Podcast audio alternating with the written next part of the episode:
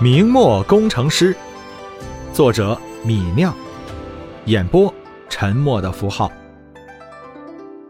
第四十四章。比起赚了钱就窖藏白银的商贾，比起平时只有奢侈品需求的豪商，李直的制造业具有极大的经济拉动能力。李直的肥皂和精棉布源源不断的销往全国各地。从全国各地赚来银子，然后通过产业投资和职工的月钱消费撒到了天津，直接增加了天津的繁荣程度。到了六月，天津卫的乞丐减少了不少，就连路上赶路的行人脚步也快了几分。作为一个穿越者，李直观察着这几个月天津的变化。知道自己的产业给整个天津卫百姓带来了不小的好处，可惜自己不是天津卫的长官，只能看着产业的外溢效应让他人得利。看到这些，李直有些想在这个时代获取一官半职，直接管理一方土地了。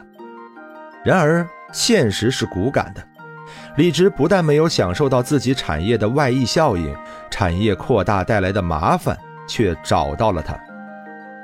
六月十三日早上，李直吃完早餐，正要往纺织工厂去，却看到位列天津八大商人之一的陆化荣带着一大票人走到了自己眼前。陆化荣一身黑衣，他身后的十几个帮手家丁也清一色的黑色短衣，来势汹汹。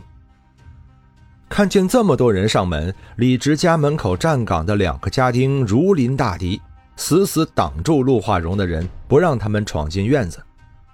不过，两个家丁哪里拦得住十来个人？陆化荣的手下直接动手了，他们中四五个人猛地冲上来，仗着人多，把李直的家丁摁在墙上，不顾李直家丁的怒骂，就是不让李直的家丁动弹。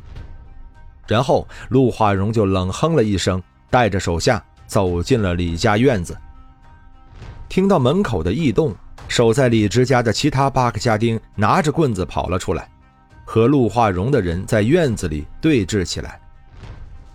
李直的弟弟李兴和母亲郑氏看着来人，都是一脸的惊愕，两人并不知道发生了什么事情，只慌张地看着李直。站在院子里，陆化荣看了看李直的家丁们，大声喊道。李直，你出来！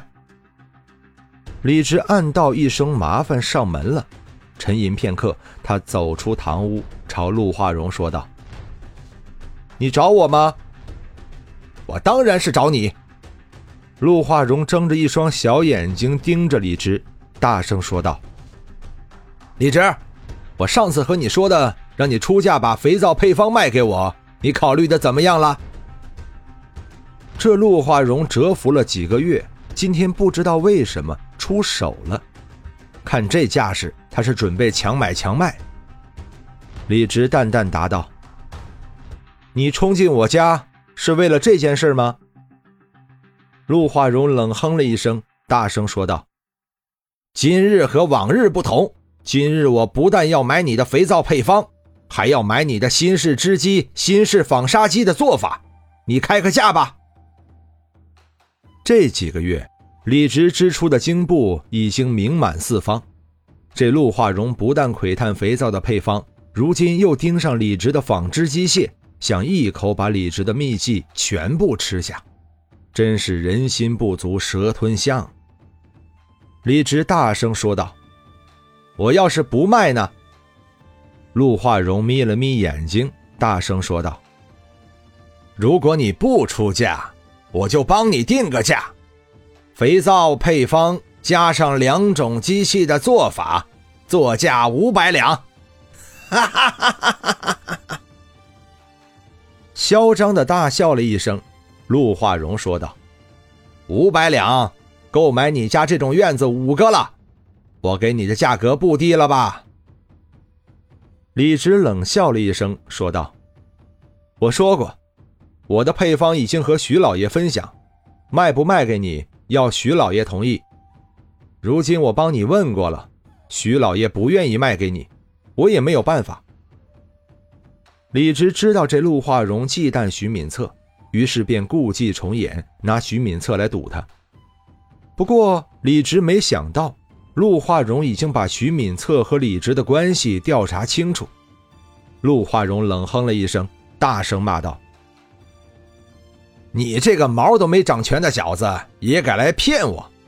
我五天前已经专门到徐府问过，徐敏策亲口和我说，他根本不知道你的配方。”眼睛一瞪，陆化荣说道：“小子，我和你直说吧，家兄就是清军厅同知大人，我给你五百两，你那些机器配方，你是卖也得卖，不卖也得卖。”想不到陆化荣竟然专门去徐敏策处询问了，难怪今天敢大模大样的冲进自家的院子。不过，即便李直的谎言被拆穿，他还是不能服软。这陆化荣想一口把李直的秘密全部吃下，李直无法后退。李直看着这陆化荣的眼睛，大声说道：“对不起，肥皂配方和纺织机械不卖。”听见李直的话，陆化荣脸上一暗，冷哼了一声。陆化荣说道。李直，我现在给你五百两，你不要敬酒不吃吃罚酒。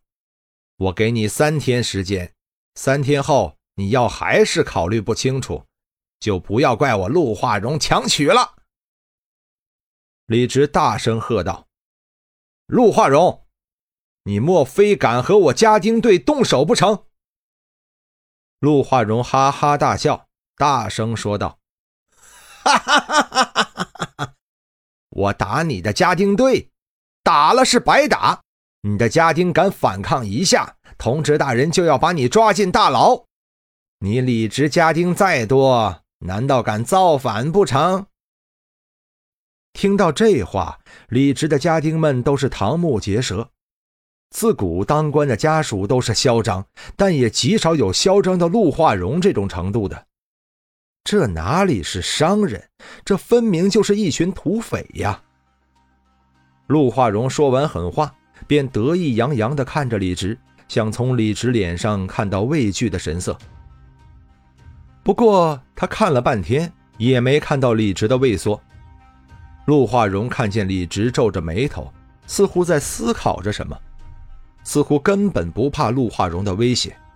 陆化荣心里骂了一声。暗道：“这李直莫非被自己吓傻了？”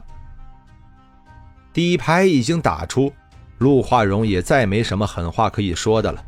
他一甩袖子，带着手下人马离开了李家院子，留下错愕的李家家丁和李家三口人。看着陆化荣的人马离开，李直的母亲正是脚下无力，一把坐在了椅子上，喃喃地说道。侄儿，这次咱们可遭了大麻烦了。这样的人，我们家如何挡得住？咱家的富贵，怕是要到头了。李兴看着李直，也说道：“大哥，他有同知撑腰，我们根本挡不住啊。”李直看了看母亲和弟弟，摇头说道：“那也不全是。”郑氏闻言，眼睛一亮，看着李直说道：“侄儿，你有办法吗？我们斗得过清军厅？”李直说道：“娘亲，不出意外的话，我们是可以和这陆化荣斗一斗的。”听到李直的话，李兴和郑氏对视了一眼，说不出话来。李直摇了摇头，说道：“李兴。”我要去钱庄存一千两银子做银票，你和我一起去吧。本章播讲完毕，感谢您的收听。